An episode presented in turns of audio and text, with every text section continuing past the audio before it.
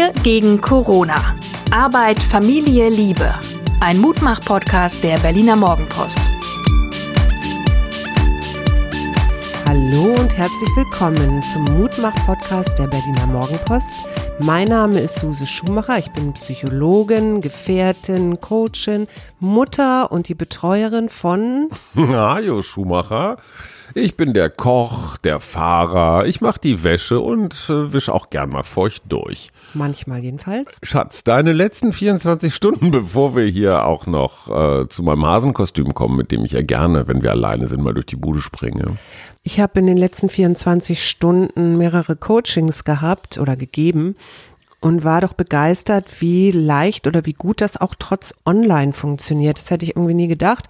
Ich habe aber auch sehr gute Rückmeldungen bekommen und du weißt ja, ich äh, coache immer sehr stärkenorientiert und lösungsorientiert und gestern gab es so ganz schönes Feedback, das hat mir sehr gut getan.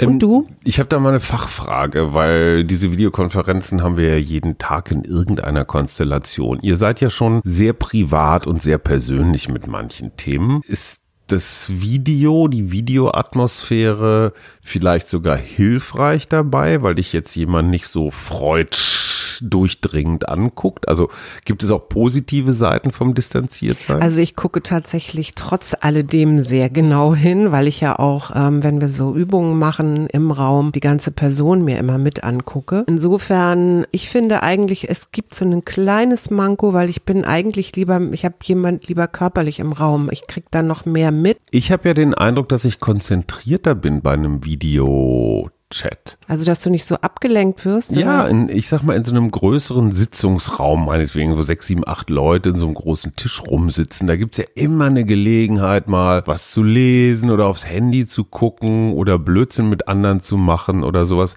Ich habe den Eindruck, dass Starren auf einen ja auch relativ kleinen Schirm, also ich habe ja nicht so ein Riesenscreen, sondern so ein MacBook nur. Das, also ich konzentriere mich ein bisschen mehr. Also kann aber auch sein, dass es ich wollte nur wissen, ob das bei dir auch so ist. Nee, das kann ich jetzt nicht so. Ähm, also ich, ich bin nicht so leicht abgelenkt. Das Einzige, was mich tatsächlich ablenkt, ist das Handy. Und das, das weißt du ja, das lege ich inzwischen immer weit weg, sodass gar nichts anderes übrig bleibt, als aufzustehen, wenn ich darauf gucken muss und das Zimmer, Zimmer zu wechseln. Aber das geht natürlich beim Coaching nicht. Insofern bin ich schon sehr konzentriert, kann man so sagen. Aber ich bin dann auch so nach einer Stunde oder so, merke ich, okay, jetzt geht meine Aufmerksamkeit runter. Also 90 Minuten ist das absolute Maximum. Danach brauche ich erstmal eine Pause. Und die Augen sind erschöpft, finde ich. Also die Augen sind, das merke ich tatsächlich auch, dass mein, dass ich öfter zur Brille inzwischen greife und gar nicht mehr so ohne Brille in den Rechner starren kann, kann aber auch eine Alterserscheinung Nein, auf gar sein. keinen Fall.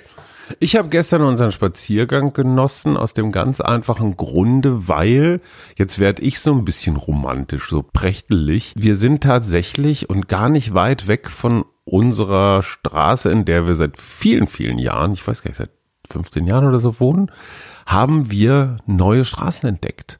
Wir haben tatsächlich auch Straßennamen entdeckt, die ich noch nie vorher gehört habe.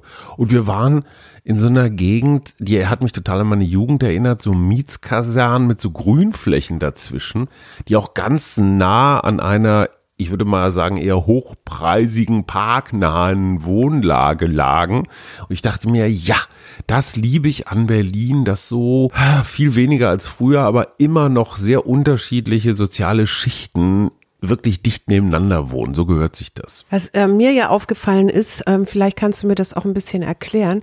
Ich habe ein paar Familien junger Männer gesehen.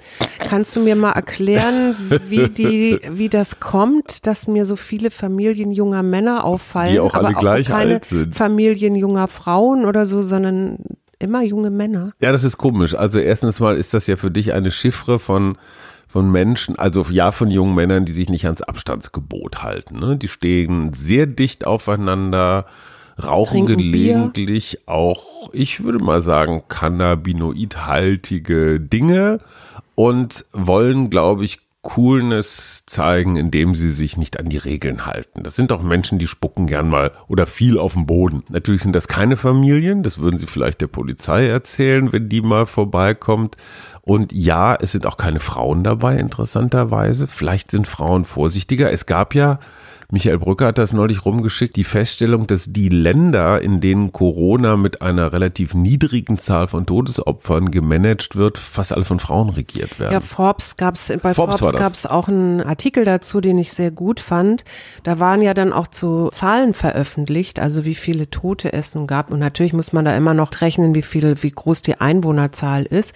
Aber das ist wirklich im Vergleich zu anderen männerregierten Ländern wirklich bemerkenswert. Und die Journalistin, von der ich das gelesen habe, die hat ähm, so mehrere Marker entdeckt, was bei den weiblichen Regierungschefs eine Rolle spielt, nämlich zum Beispiel Wahrheit. Ne? Frau mhm. Merkel war ja auch sehr klar und hat gesagt, es ist ernst. So, mhm. ne? Nehmen ähm, Sie es ernst. Es und ist nehm, ernst, es nehmen ist, Sie es ernst. Genau. Aber das ist ja auch dann, dann eine sehr schnelle Reaktion auf äh, auf Testing. Also ähm, in Island zum Beispiel äh, gibt es freie Corona-Tests das hat die isländische ähm, Premierministerin sofort ange mhm. angemerkt. Und dann aber auch sowas wie Liebe. Also die ähm, norwegische Ministerpräsidentin hat sich an die Influencer gewendet, weil sie gesagt hat, es lesen ja nicht alle Zeitung.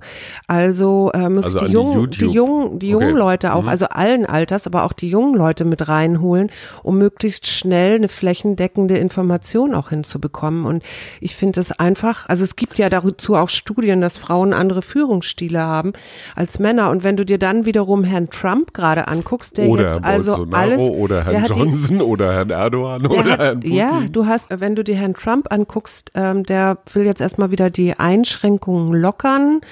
Also das ist alles so absurd. Äh, und dann kommt natürlich, dann kommt er ja noch mit seinen Verschwörungstheorien, dass die Chinesen, das ist ja auch so ein.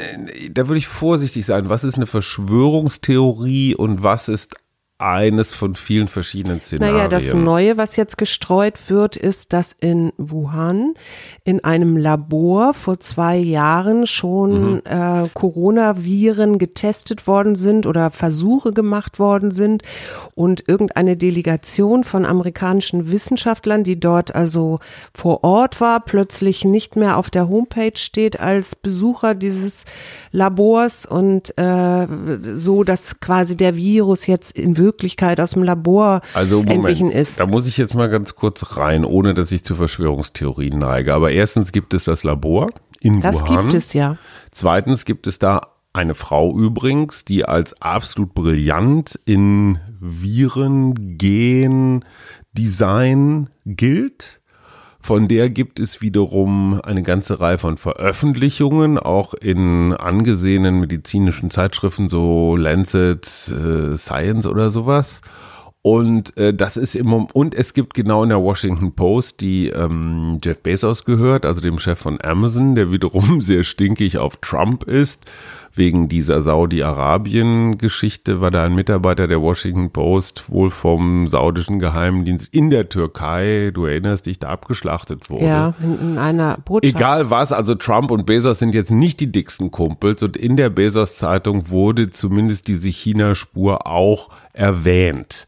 Und ich glaube, da muss man vorsichtig sein, was ist eine Verschwörungstheorie und was ist, ich sag mal, zumindest eine Spur, die man untersuchen könnte. Ich würde Trump nicht über den Weg trauen, aber ich würde auch den chinesischen Regierenden nicht unbedingt über den Weg trauen. Da gibt es schon eine ganze Menge Ungereimtheiten. Also ich würde es mal offen lassen, ohne es zu bewerten. Ja, du hast wahrscheinlich recht. Ich äh, reg mich nur so ein bisschen auf. Ich habe mich gestern über den so aufgeregt, weil er hat ja der Weltgesundheitsorganisation jetzt seine Gelder entzogen. Augen. Und dann habe ich mich heute wieder gefreut, weil nämlich Lady Gaga, man glaubt es kaum, die mit dem Steak auf dem Kopf, Online-Festival zugunsten der WHO ähm, am 18.04. organisiert hat.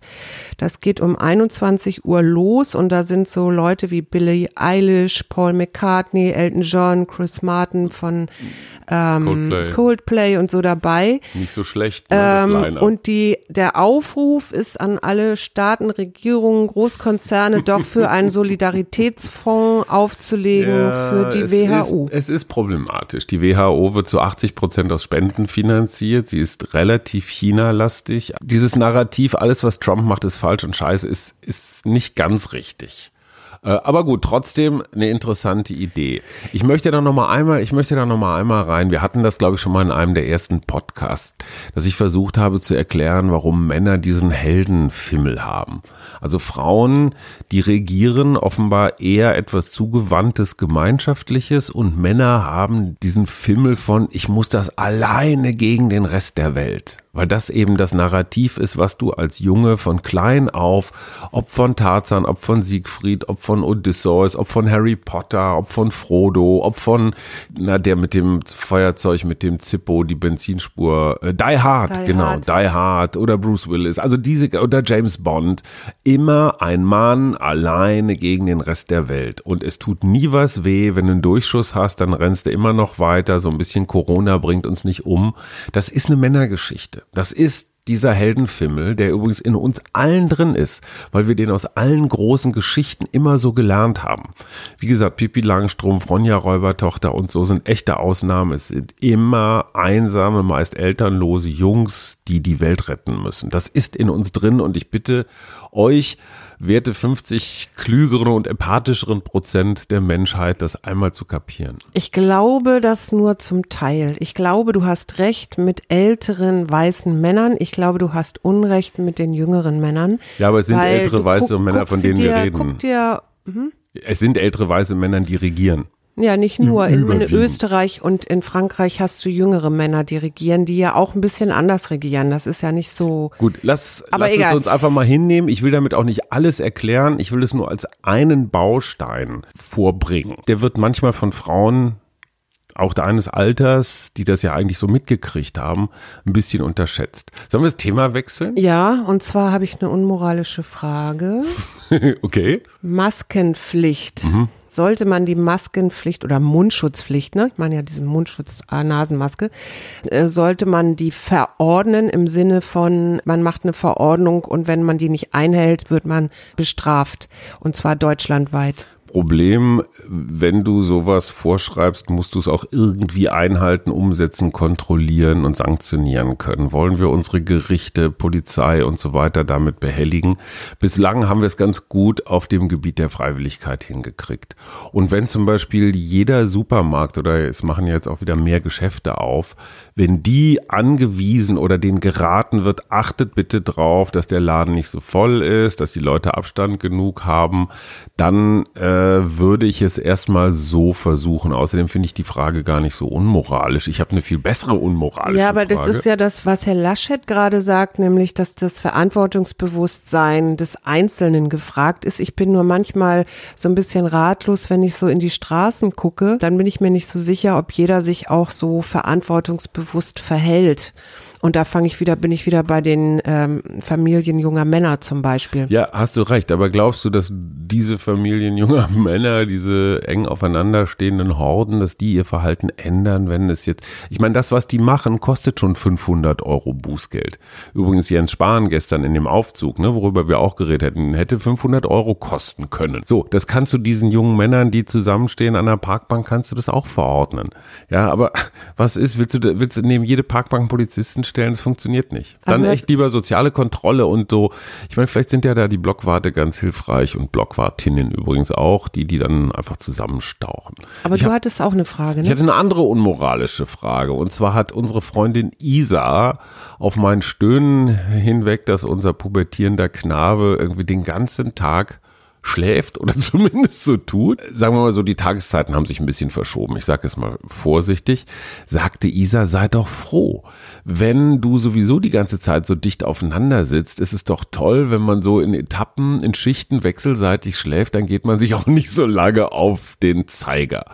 Findest du das moralisch vertretbar, wenn in Familien immer einer schläft, auch wenn gerade nicht Schlafenszeit ist, um Krisen und Konflikte zu minimieren? Na, da fragst du ja die Richtige. ich äh, gestehe, ich habe damit ein Problem, aber nicht, weil ich jetzt das schlimm finde, dass mein Sohn äh, noch schläft, wenn ich aufstehe. Ich erinnere mich, in meiner Pubertät war das auch so, dass ich immer gerne lange geschlafen habe und schlafen konnte.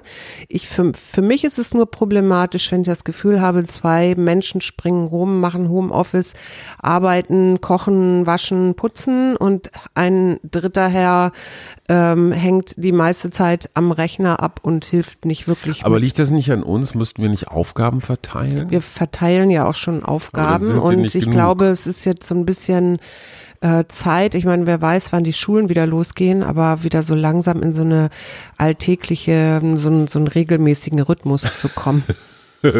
Was wir, glaube ich, seit ungefähr drei Wochen erzählen. Üben, üben ist ganz wichtig, aber ich möchte da eine große, weise Frau zitieren. Auch verzeihen ist wichtig. Weil ich glaube, das Schlimmste, was man in diesen Tagen machen kann, ist so ein, so ein Sündenregister zu führen. Also, es gibt ja zum Glück niemanden in dieser Familie, der auch nur annähernd zum Nachtragen neigt. Nee, das stimmt. Also höchstens du, Schatz. Höchstens du, ja. Ich hatte das jetzt von dir behauptet. Weißt du noch, wie letzte Woche? Ähm, Aber übrigens- Aber, aber, das, aber dieses Sündenregister wirklich jeden Abend zu löschen, finde ich extrem wichtig, weil sonst drehst du durch. Ja, das machen wir doch aber auch. Und wir haben ja, ähm, es gibt ja auch noch eine Stärke, von der wir auch noch gar nicht geredet haben, aber die natürlich jetzt in diesen Tagen sehr gefragt ist, das ist die Ausdauer. Das ist tatsächlich auch eine Stärke der positiven Psychologie. Und das beinhaltet einmal das Beenden von Begonnenen, also ähm, was weiß ich, die Masterarbeit, dein Buch, das geschrieben werden Ja, ich bin will. heute um fünf aufgestanden. aber eben auch Hindernisse, die verbunden sind mit Negativität, also sprich jetzt zum Beispiel Corona-Verbote, nicht, also nicht mehr als nötig vor die Tür zu gehen und dafür aber dann die Ausdauer zu entwickeln, das zu verstehen, dass das jetzt richtig ist, also dabei zu bleiben, ob das nun ein Mundschutz ist vielleicht in Zukunft oder die Abstandsregel oder so, das einfach beizubehalten und da eine, eine Ausdauer zu entwickeln. was, was ist der größte Übrigens- Feind der Ausdauer? Also wenn Ausdauer nicht wirklich gut entwickelt ist, ist es Hilflosigkeit auf dem einen Hilflosigkeit. Kontinuum und auf der anderen Seite ist es Besessenheit. Es geht ja immer davon aus, dass Mhm. du ähm, so ein Kontinuum hast, in dem du äh, zwei äußere Pole hast, minus, also kaum Ausdauer Besessenheit, und Hilflosigkeit Hilflosigkeit. und in der Mitte ist die Ausdauer, ja.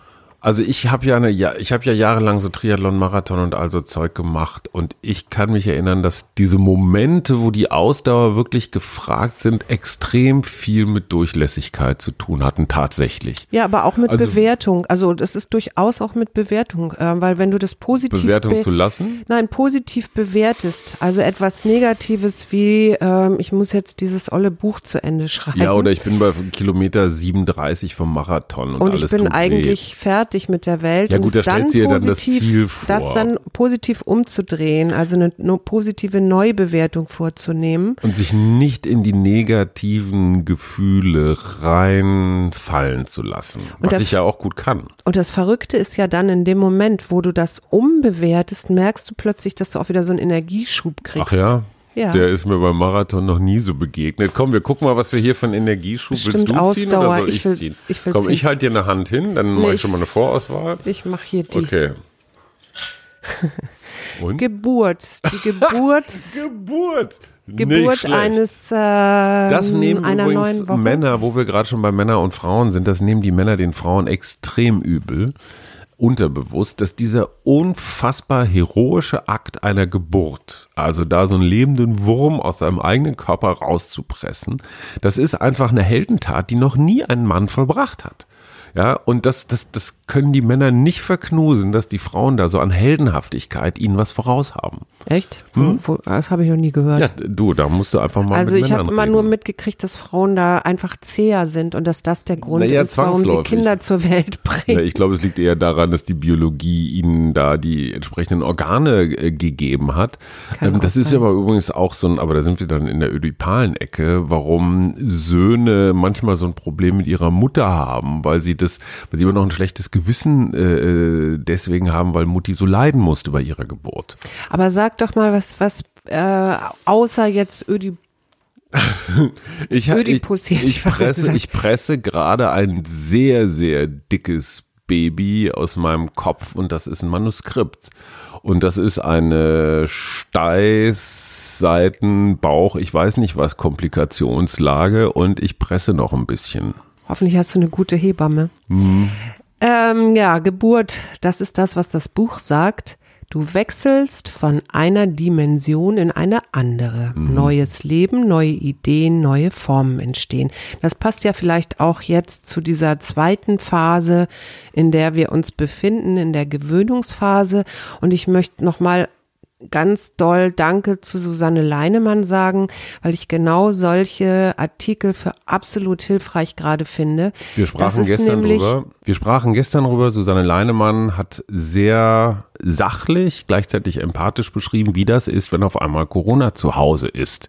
Und äh, weil wir sie lange kennen und mögen, sagen wir einfach nochmal Danke für ein sachliches Schildern ja, es gibt dieses Virus und wir sind nicht drüber weg. Es ist zwischen uns und die Vorsicht ist nicht nur etwas, was du für dich selber tust, sondern auch für alle anderen.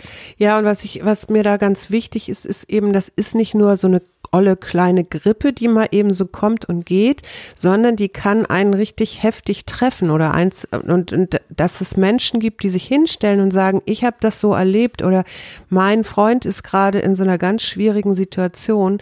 Das sagt auch noch mal, warum es so wichtig ist, im Moment wirklich die Füße noch mal flach zu halten, zu sagen, okay, es ist nicht schön zu Hause bleiben zu müssen, Homeoffice, Kinder zu Hause haben und und und und, aber wir verhindern damit viel schlimmere Dinge und ähm, das ist für mich wichtig und das ist halt vielleicht noch mal eine schwere Geburt, aber jetzt ein Lied mit W. Ich finde passend zur Weltgesundheitsorganisation The Who. The Who, ja, stimmt. Und welches Lied? Äh, Wuppertal. Kennst du das? Das ist eines der unbekannteren mm, äh, Songs The von The Who, mm. Wuppertal. Und du? Ähm, ich hatte, What? ich hatte doch an irgendwen gedacht, aber war das? Oh, do, do, do. What a difference a day makes. What a difference a day makes. aber das ist ja kein. Ähm, ähm, sitting on Werner. the dock of the. Werner. Hier, Werner, hier, Wendelhals. Wende, ja, Gott, ja, ja, genau. Ja, Gott, Polonaise, Flankenese, Volonese, Flankenese. Übrigens auch eine schöne Übung morgens im Frühsport. Wir machen morgen eine Polonaise, Schatz. Wir machen morgen eine Bolognese. Wir freuen Mayonnaise. uns auf morgen und tschüss. Und tschüss.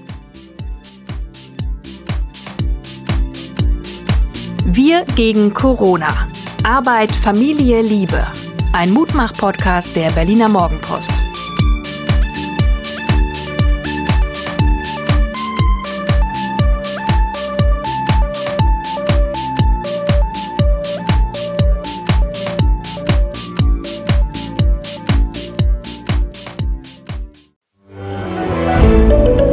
Ein Podcast von Funke.